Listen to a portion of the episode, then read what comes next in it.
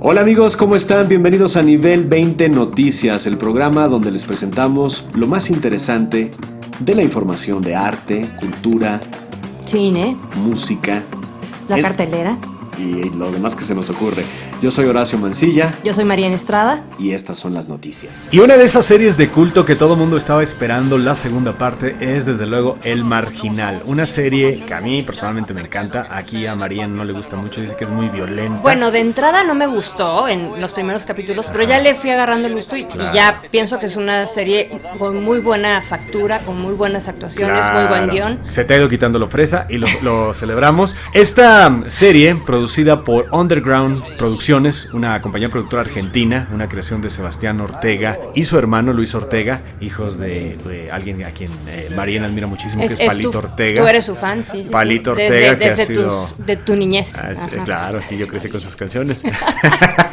bueno, ya está la segunda temporada disponible en Netflix, vale mucho la pena verla. ¿Son ocho capítulos? Ocho capítulos nada más, es la precuela, ahí te vas a enterar cómo los Borges se convierten en el grupo hegemónico en la prisión y cómo van adquiriendo el poder al derrotar al sapo que en ese momento, cuando inicia esta temporada, pues es el que controla todo el tráfico, las influencias y el poder dentro del penal de San Onofre. Pues fíjate que no iba a haber segunda temporada de esta serie, pero la decepción del público por la muerte de Diosito, esto es un pequeño spoiler, pero de la primera temporada, pero bueno, ya está al aire ya, y ya pasó el final y etcétera.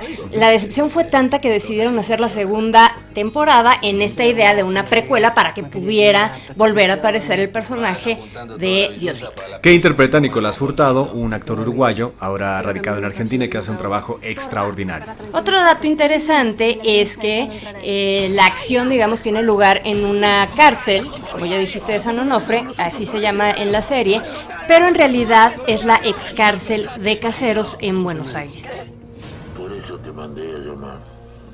Vos a mí me vas a curar. Y yo creo que lo único que le faltaba al maravilloso pueblo de San Miguel de Allende, al pueblo mágico de San Miguel de Allende, era un festival de jazz de clase mundial. Y hace 24 años, para los que no lo sepan, ya lo tiene. Así es, del 14 al 18 de noviembre se estará llevando a cabo justamente en San Miguel de Allende, Guanajuato, el Festival Internacional de Jazz y Blues, considerado como uno de los festivales más destacados y de mayor trayectoria no solo en México, sino en América Latina. Y además de los conciertos propiamente, hay una serie de eventos jazzísticos, ¿no? Así es, eh, en el tema didáctico está el taller de jazz, que es para todo público y que se dan los fundamentos de este género. Y además, en lo audiovisual hay un ciclo de cine con una selección de proyecciones, obviamente alusivas al jazz y al blues. Todos los eventos se llevan a cabo en el Teatro Ángela Peralta, así que están a tiempo para hacer sus reservaciones Airbnb o alguno de los maravillosos hoteles que hay ahí. Váyanse a San Miguel a disfrutar el festival. Desde el mes de agosto pasado se está presentando la muestra Hitchcock, más allá del suspenso, en la Cineteca Nacional.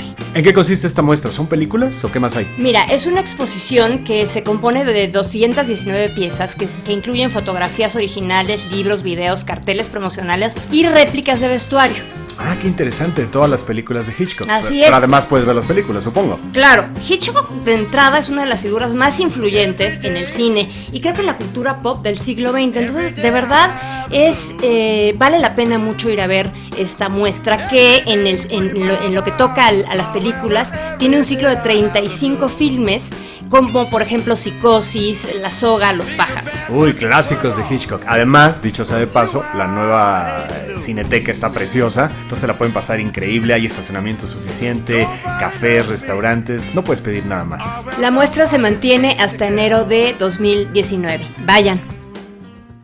Bueno, hay una obra de teatro que a lo mejor muchas personas dirán, ¿por qué recomiendan esa obra? Pues se oye muy comercial, ¿no? Como que aquí la onda es más cultural.